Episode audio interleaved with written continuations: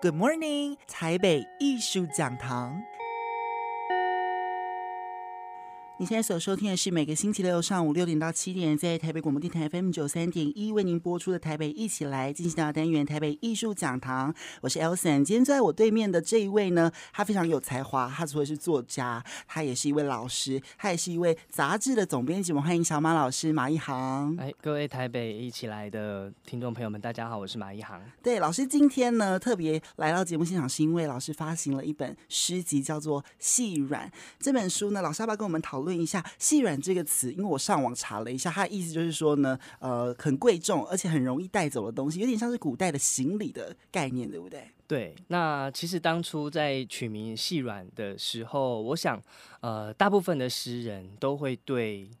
同一个词，但是它拥有很多含义的这样的词语会特别的感兴趣。对，那细软当然，如果我们过从字典上面，或是从网络上面搜寻，你第一个会先看到像黄生刚刚说的这一个细软的这个行李，贵重的行李小东西这样的解释。嗯、可是其实同时你也会看到他在描述一种发质。对，如果你看到有人细软发，好像特别扁塌，你可能就要用去烫的方式来让它蓬松起来，然后代表细软，它可能也。是形容一种质地。对，那所以对我来说，在重新整理我这十年间的诗作的时候，其实我觉得同时有这两种意思。第一个是，我觉得这一些诗作其实就像是我生命中的行李一样，嗯，我必须一件一件挑选。如果在一个有限的篇幅、有限的空间里面，哪一些情感、哪一些人、哪一些诗作是对我来说是贵重的、值得带走的，有这样的含义在。那当然，另一个层面是，我觉得我的。诗的风格或它组合起来的一种形象气象，其实相较之下，它可能没有那么阳刚，它本身就有一种纤细或者是软弱的情感在里面。那我想这两种含义在这个诗里面应该都可以感觉得到。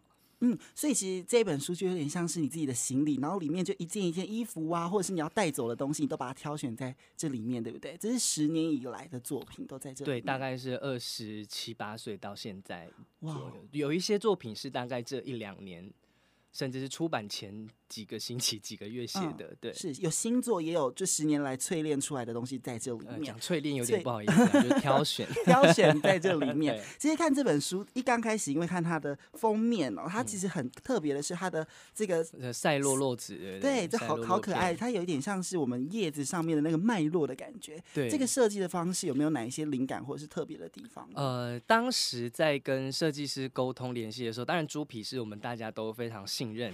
公认非常有才华的一位设计师哦，因为他很很会读作者的心，他很可以去知道这个作品里面可以展现成形象化的一些设计可以怎么样去处理。对，所以我当时并没有给他太多的。呃，一些一些范围，我可能选了一些我觉得喜欢的他设计过的东西。嗯、那再来就是说我希望开本不要太大，因为叫做细软，如果他做的很大一本，对，好了，可能也会有一些冲突感。对，但是我就是希望读者带起来轻轻松一点，因为诗作它数目也不是太多。嗯、呃，但是我觉得一开始拿到的时候看到草图，其实就很惊艳哦，因为它你可以看到它，它原本如果不是印成纸，只是一个草图的话，你可以看到就是手写的这个细细的字，细软的这个。手写字，然后我甚至还有朋友说，那个字是不是我写的？因为看起来好像就是我自己写的一样，字如其人。对。然后另外就是有叶脉，那我觉得叶脉在我诗里面，我记得我也有几次有写到。那我觉得叶脉是一个我自己特别喜欢的意象哦，因为我觉得叶脉它有一点点像是这个叶子本身的骨骼，嗯，它也像是这个叶子的记忆哦。有时候我们看到叶脉，它的。它的血肉，它的叶身，哈，已经慢慢的随着风霜、风沙消失掉。可是它会留下叶脉，就像人的骨骼、人的记忆、人挥之不去的一些想象一样。嗯，那我觉得他把叶脉这一个设计在封面上，我非常喜欢。那当然看到成品之后，我觉得更惊艳嘛，因为它把它做成两层，那然后这个叶脉它把它烫成金色的哦，我觉得我我在诗里面也。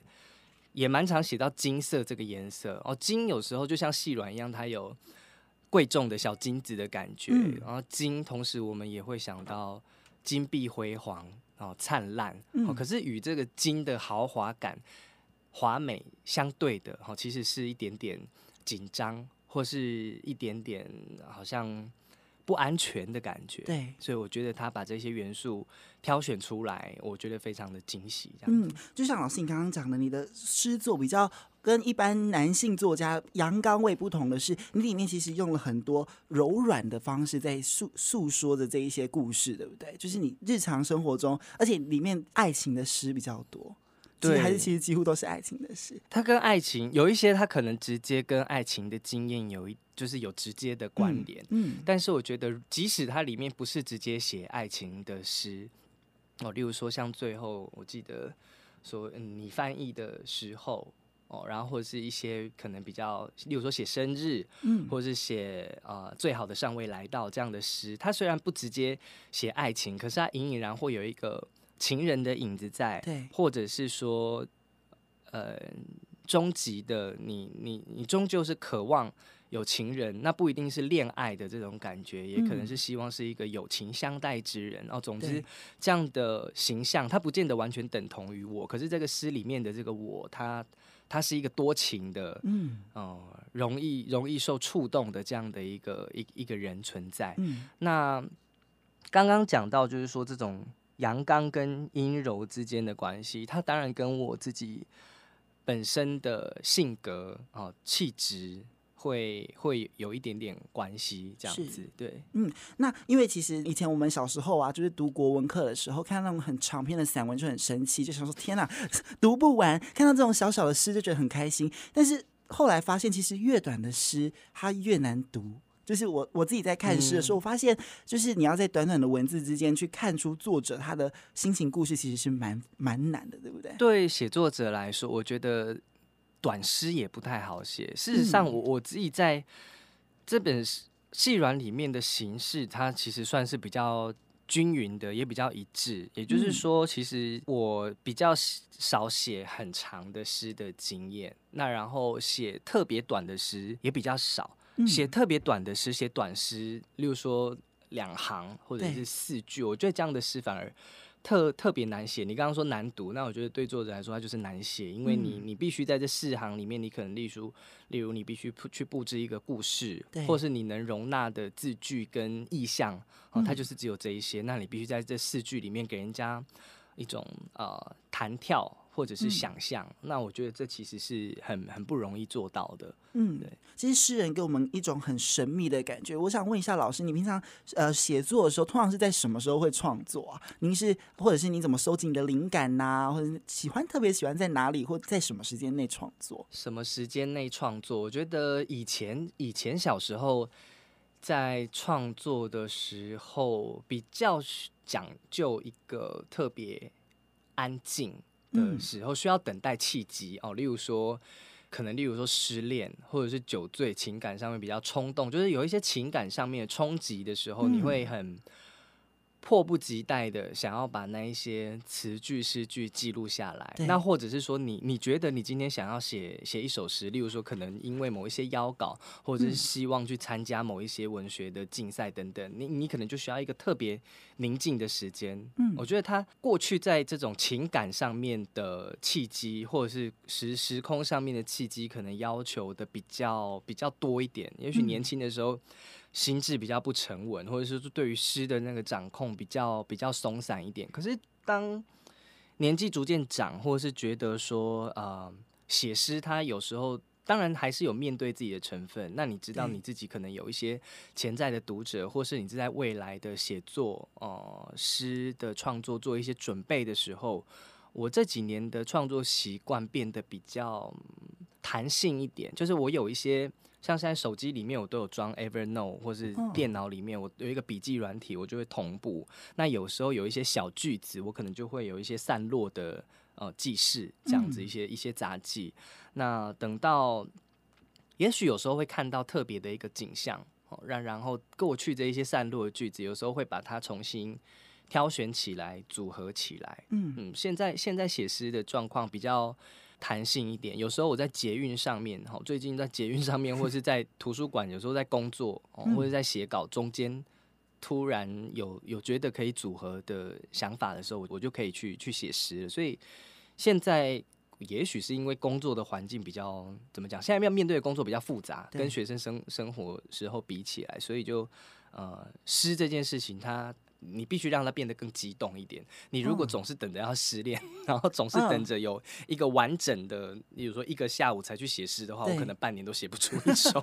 对，因为我在读老师的诗的时候，你用了很多的画面、很多的动物啊，或者是颜色啊，去铺成你的诗。那可是看起来还是很悲伤，就是其实整部诗看起来其实是有点伤心的，有点难过的。我想问一下，就是呃，因为有我我看过很多，例如说编舞啊，或者是创作音乐啊，他们通常会说。悲伤反而比较容易，呃，有那种感触，就是悲伤比较刻骨铭心的感觉。您认为呢？对对来说，是不是悲伤的故事或是悲伤的情绪比较容易让你有创作灵感？还是其实你偶尔还是会创作一些快乐的时候？好，第一个是先讲这种情绪上面的启动力。好我我的确承认，就是说人的情绪的波动里面，呃，人有很多种情绪波动嘛，就欢乐是。嗯波动，愤怒也可能是波动，愤怒也可以带来诗啊，嗯，然后伤心也可以，也可以带来诗。但是，当然，就是就我过去来说，的确是这种情绪伤感，然后所能动用的一些句子，或我感兴趣想要去探索的那一些情绪，或是关于心的形状，的确都是跟悲伤有关哦。但是我其实也开始在练习，因为年轻的时候。就是谈恋爱，有时候一失恋就可以写出很多诗，那甚至是有时候倒果为因，就是为了写诗才去谈恋爱，这样子觉得失恋可以带来很多诗的诗的诗的启动，然后会很甚至是自己会觉得非常期待这种恋爱里面的戏剧性的时刻。可是我觉得到了现在这个阶段，第一个是你不可以再去为了失恋去谈恋爱，然后第二个是你不要再去，最好不要再去为了。为了期待那个悲伤才去写诗，或者是为了写诗去去动用那一些悲伤。嗯、那倒不是说我我就一定要试着写快乐的诗。事实上，快乐的诗真的不好写，因为悲伤大家很容易感到同感，然后快乐要感染，其实是用诗的话是是是一件难的事情，因为你写出幸福的事情，大家总是。不一定会同感，可能会感觉到你在放闪或者嫉妒 等等的。但我觉得，当然除了快乐跟悲伤之外，人的情绪还有很多的空间。然后有一些介于快乐与忧伤、快乐与悲伤之间的忧伤、感伤，或者是神秘的平静。呃，我觉得我现在在练习的大概会是，或是我未来希希望的是，如果我不用情绪的事件。来去写诗的话，我可以写出什么样的诗？嗯，如果我不去探讨失恋或爱情里面的痛苦的话，我还可以怎么样去去往下去推展我的诗的写作？对，那所以我觉得细软它也有一种中间点的位置。当然，也不是说从今以后我就要告别悲伤。我觉得告别悲伤是不不切实际的。嗯。但还是会希望说在这个中间点那未来自己的诗的写作也许变得更更有弹性。这可能跟我刚刚讲的这个写诗的机动性也有一点点相关。呀香港的情啊爱呀随时走天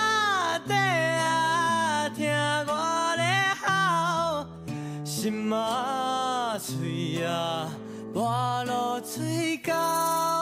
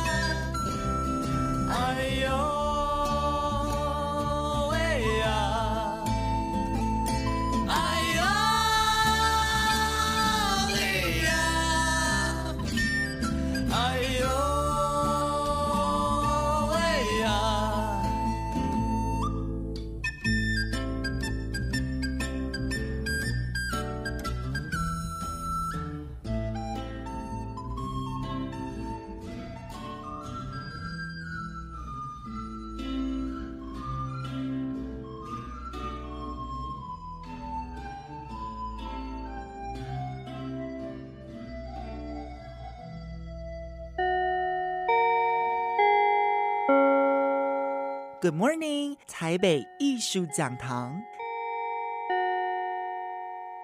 你现在所收听的是每个星期六上午六点到七点，在台北广播电台 FM 九三点一为您播出的台北一起来进行到单元台北艺术讲堂。我是 Elson，今天坐在我对面的这一位呢，他非常有才华，他除了是作家，他也是一位老师，他也是一位杂志的总编辑。我们欢迎小马老师马一航。哎，听众朋友们，大家好，我是马一航。那其实老师就是一路以来啊，你就是在做文字创作工作，包括你也在学校教书嘛，嗯、然后你也担任编辑，担任作家。我想问一下，你从小时候。你是什么时候发现你自己是很喜欢文字？你对文字的敏锐度是从什么时候开始的？呃，要说喜欢文字的话，可能就是喜欢阅读吧。我认字的时间比较早，就是在上学以前就会认字了，这样子。嗯，然后那大大人就觉得说，哎、欸，这个小孩子很，既然他会认字，那给他多看一点东西。那小时候也没有什么特别的玩伴。哦，那然后所以就很喜欢读书，那大人也觉得读一个读书的小孩子特别可爱嘛，总比你在家里就是顽皮捣蛋 对，弄东西好。那所以一方面自己喜欢，那一方面也有一种表演性质，好喜欢做小孩子，做好孩子给大人看哦，那就变成一种习惯这样子。可是，在以前可能我并不觉得未来会走文学或者是艺术，小时候。都觉得自己未来可能会当个科学家，或是 太空人啊，或做实验的啊，天文学家哦，或是恐。小时候小朋友都喜欢对对太空、对恐龙感觉到兴趣，这样子。可能要一直到高中，高中的时候我念花莲高中，那高花莲高中我们是过去学校里面也有非常多重要的作家，那也会读到杨牧的作品。那你知道学校里面呃过去出过的作家有王真和，有陈黎。嗯，然后有陈克华哦，隐隐然，啊，学校里面也有文学奖的的比赛。你觉得在高中的时候，老师鼓励之下，或你自己想尝试看看，哎，你发现你自己的其实文字功力还不错哦。当然在，在在高中的这个文学奖的挑战程度，当然跟后来这些文学奖当然不可不不能相提并论。但是我觉得那个很重要，因为对对于一个正在啊。呃各种知识都在各种领域都在各种能力都在发展的一个少年来说，能够得到这样的一个肯定哦，或者是文学上面的启蒙，其实是很重要的。当然那时候你也刚好开始在一些情感上面的摸索，也就是说，文学上面的启启蒙跟情感上面的启蒙，也许是两者是相相连的。对，所以对我来说，花莲中学算是一个我。呃，在讲文学的记忆的时候，几乎没有办法绕到绕过去的一个一个时间点。对，那你小时候写的诗，就是比较早期一点的诗或者是作品，到现在还有留着吗？呃，中学的时候，因为。没有没有没有电脑嘛，嗯，所以留下来的作品不多。那可能比如说留在笔记本里面的、写在日记里面的啦，写在日记里面的，或是有得奖印在学校的校刊里面的这样的诗作会留留下来。但其他的也许就是数目不多，写的实在也不多啦。对，嗯嗯，因为高中毕竟还是有升学的压力，对，还还是要好好读书。对对对，而且写写作的时时间，或者是说也不是那么。完全就是说，整天都投注在这个这个诗里面。对，嗯，嗯，刚这本书是你十年下来，将近十年多来的一个作品的，呃，刚刚说是挑选了，嗯、就是你现在再回头看这些作品的时候，就是比较在更早一点点的作品的时候，会有冲动想要更改它吗？因为诗人，我我觉得应该会有一种，就是说，哦，我这边写的好像跟那个时候不一样，或者是情绪上面的转变，或者是心态上的转变，你有曾经是去觉得说我好想。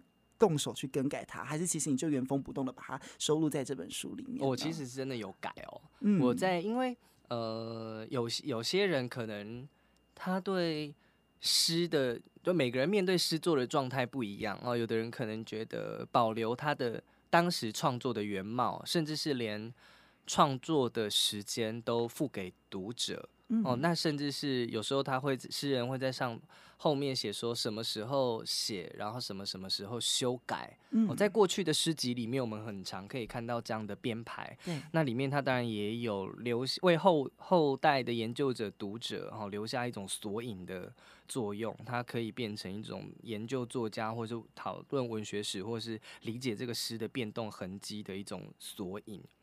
那但是对我来说，我觉得现在大家出版诗集，或者是说对于作品的想象，哦、呃，会变得比较呃，也比较在意读者的感受。一方面，我打破了这些作品之间的年份，那重新组合，就等于是有点像是一个歌手你在不同时期唱的歌，那但是你要把它重新组合成一张精选，你在。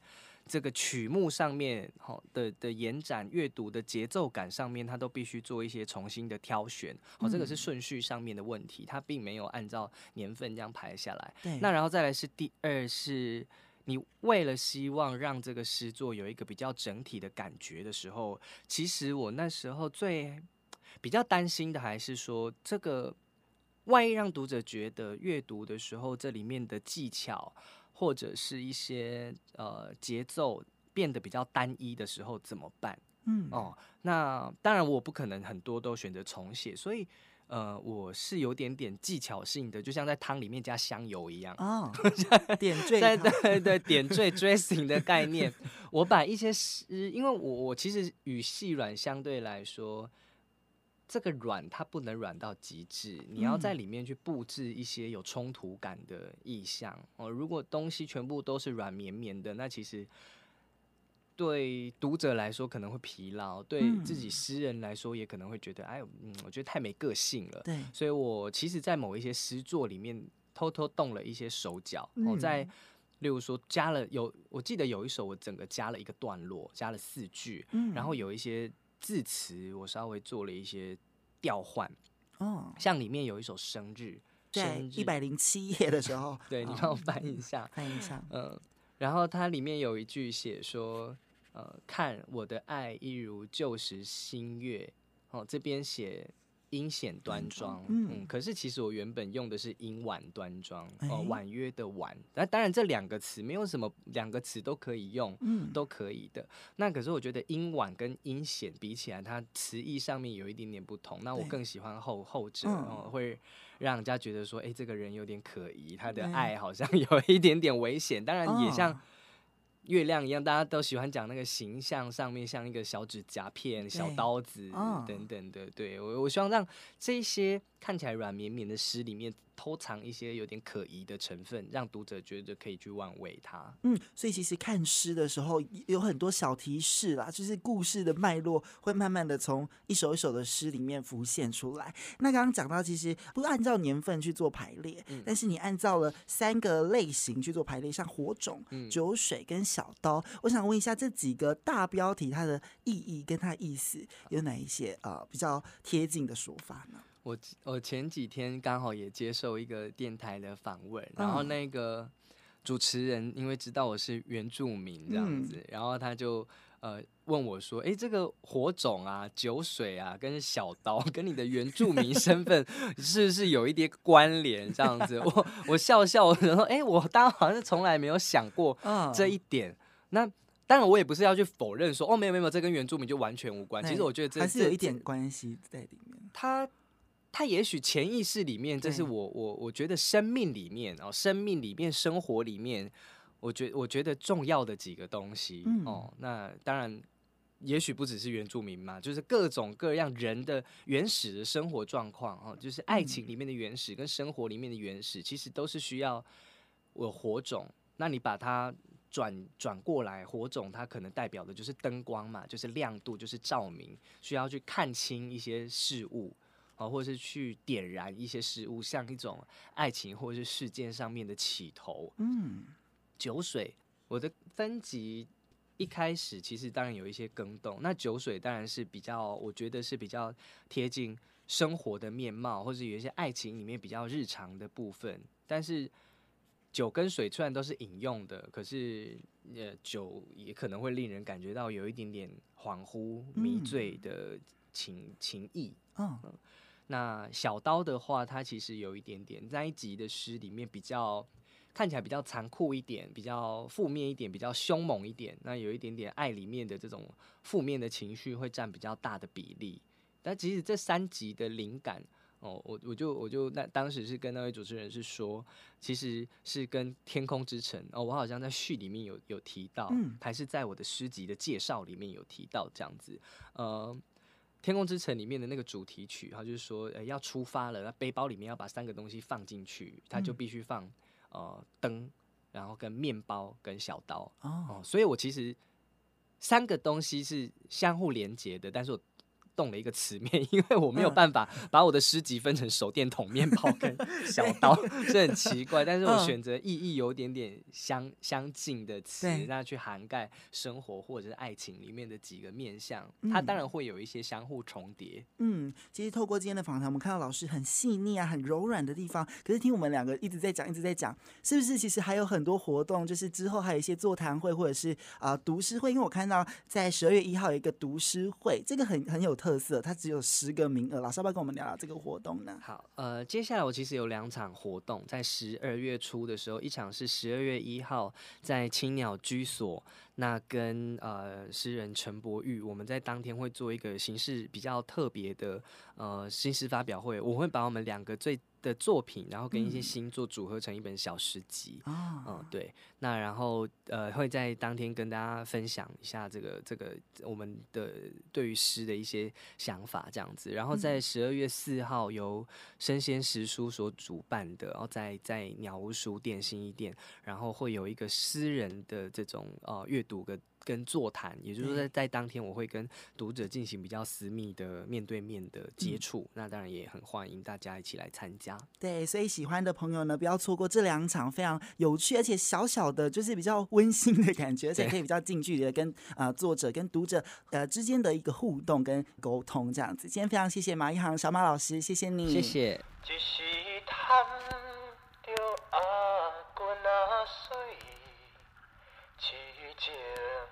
目睭结微微，为君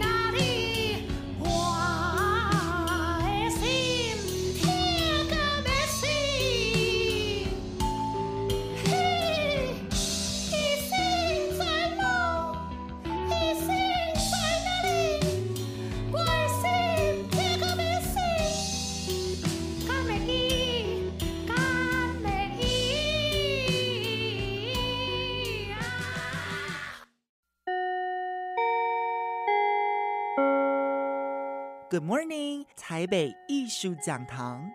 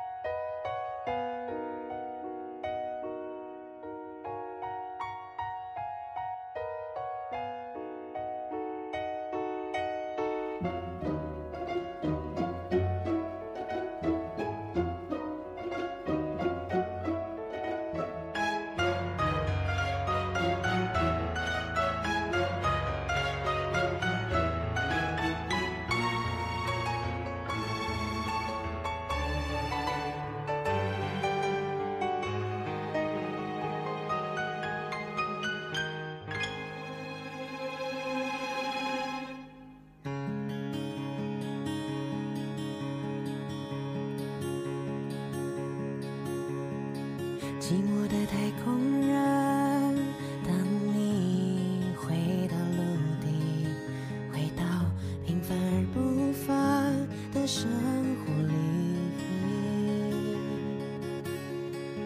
某一刻，或许你会在漆黑的夜里看清。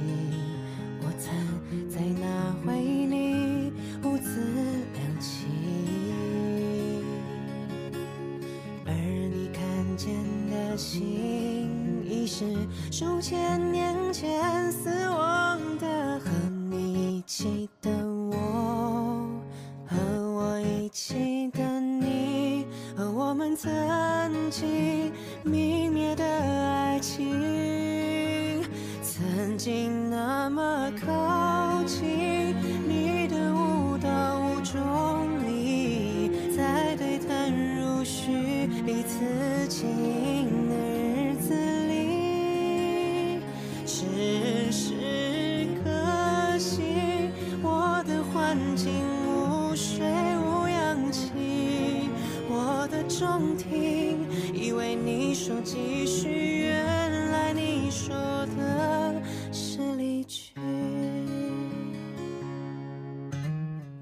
旋转。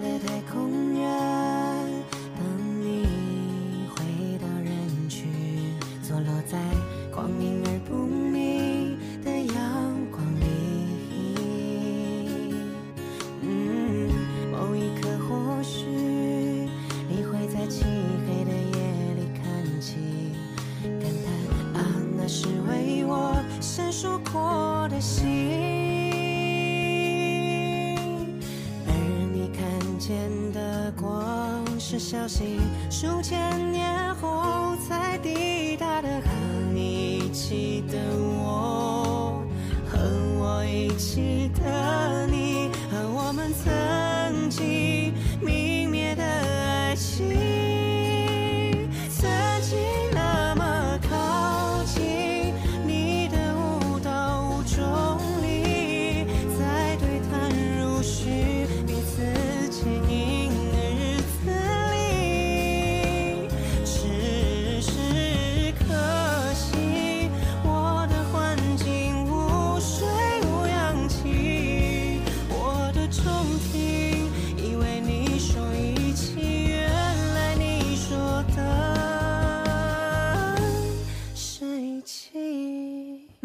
在开头的时候说，其实老师有很多身份，你是一个老师，然后你也是作家，你也是一个杂志的总编辑。在您担任杂志总编辑的时候很，很很忙哦。可是，就你有没有时间去再回来作者的身份，或者是其实你根本就没有时间去做这件事情？嗯，有啦，还是还是有，就是就像我刚刚讲的，写作在有了正职之后，它变得更激动一点。那另外一个是我们写作的人，哈，其实最常常会害怕自己的笔钝掉。但笔钝掉其实不是因为你你没有写，是因为你的你的想法跟你的知识，啊，跟你的接触的生生活的层面比较失去了刺激。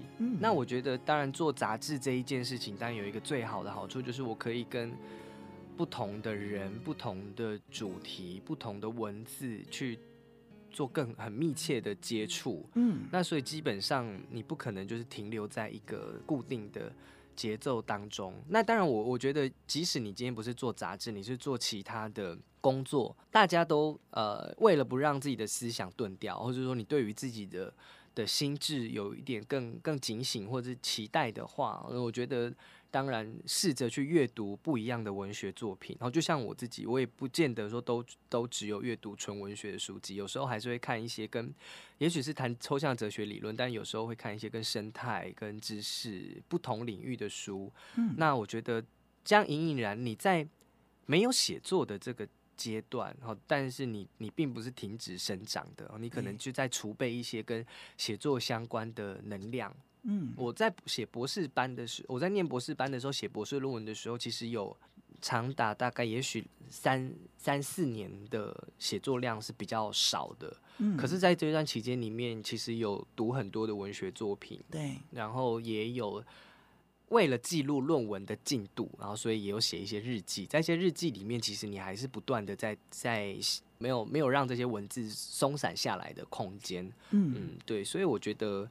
呃，对于写作，或者他如果他散布到你生活的各个层面的话，嗯，就比较不会有所谓的没有空这件事情。当然，当然，如果说真的很忙，忙到你连保持这种思考的弹性都都没有的话，那就必须得得想想看。那所以我觉得我自己其实也在尝试，就是说在生活的这种比较密集的步调里面，要要去找，要去腾出一些空间。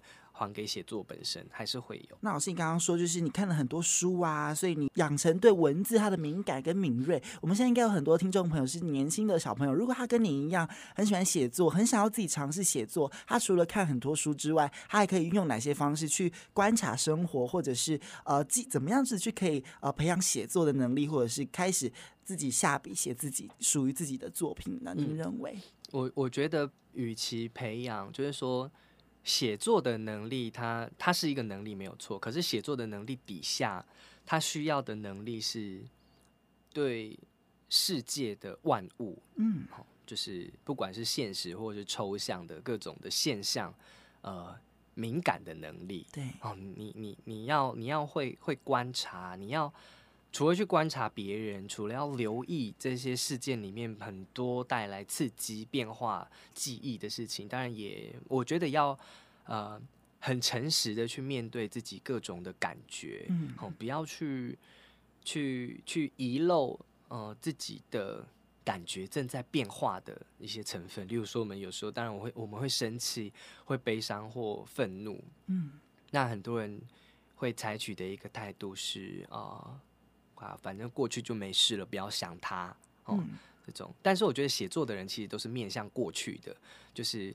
即使这个感觉过去了，哦，可是你并不会去遗忘它。你要用用各种的方式去把你自己的感觉留下来。好，我觉得不见得是用写作，文字是一种方式。嗯，那你但是你可以选择你习惯的方式，影像、然后音乐、绘画，用各种的方式留下你自己的感觉。如果你是一个没有感觉的人，好，不见得是情绪，嗯、就是即使不写自己情绪的的创作者，哈，他他去写历史，他去写其他的知识，嗯、但他一样会保持高度的好奇心，嗯、也就是让自己要成为一个感觉丰富的人是很重要的。嗯，那在最后想问一下老师一个问题，就是呃，诗集是十几年下来的一个作品，这样子，那在你在挑选的时候，或者是你觉得一路上你自己在看。过往这些作品的时候，你觉得你自己情绪上，或者是你有没有哪一些成长，或者是心态上面的转变，跟以前相比呢？就是你这一次再回头看这些年的作品的时候，你有什么感觉？如果是先讲单纯的感觉的话，哦、嗯，一开始在在在在做的时候，当然还是会觉得免不了的，会觉得有一点点害羞，或者觉得说他、嗯、他不够成熟哦。但是我觉得，但是后来我大概嗯，必须要去面对，就是说所有的其实所有的写作者都不可能满足于自己的作品，嗯，哦，但是如果只是因为。这样的不满，然后就选择不去集结这些作品的话，当然他可能就牺牲掉了这些作品。也就是我，我愿意期待他在重新组合之后，哈，可以可以提供给读者一些啊、呃、一些一些关于诗的空间或者联想。是一开始是这样子来来思考这件事情。那另外一部分是整理诗，哈，我觉得写诗的时候，你可能先把自己的情绪整理一遍。然后，但是整理成诗集之后，其实你是再重新整理一遍，它整理的幅度变得比较长哦。也就是说，你可能一开始在写诗的时候，你所整理的只是一个小小的收纳柜里面的东西，但是你现在要整理的可能是一个房间，甚至是一整个社区。嗯，对自己的情感里面的地形，哦，情感里面的建筑，你自己是什么样的一个人，你习惯挑选出来的。意象哦，跟你自己有什么样的关系？你可能会变得更更多了解自己一点。然后，例如说，我发现啊，为什么，或是说，也有可能是别人替我辨认出来的。嗯嗯，那就例如说，这本诗集有很有杨家贤替我写了序，那有很多人替我写了推荐语。那在这一些呃阅读里面，好，甚至是其最近的一些访谈、对谈等等的，哎，我觉得这。其他人都帮我来认出了我自己心里面的一些基本的元素。嗯、我可能会常常写灰烬，常常写房间，然后常常写一些重复出现的意象。我我当然不是为了说对自己做一些心理的治疗，或者要告别他们。但当然，第一是说未来也许写诗，呃，如果不在这些意象里面啊、呃，我我会我会怎么样去选择他们？但再来是呃，如果我承认了我看清了这一个时期。的我是什么？那下一个阶段的我应该是什么？哦，我觉得这是对于情感上面跟写作的追求上面，这两者它都会有它的作用在。那这也许是之前没有没有预想到的。你眷恋的都已离去，你问过自己无数次，想放弃的眼前全在这里。超脱和追求时常是混在一起。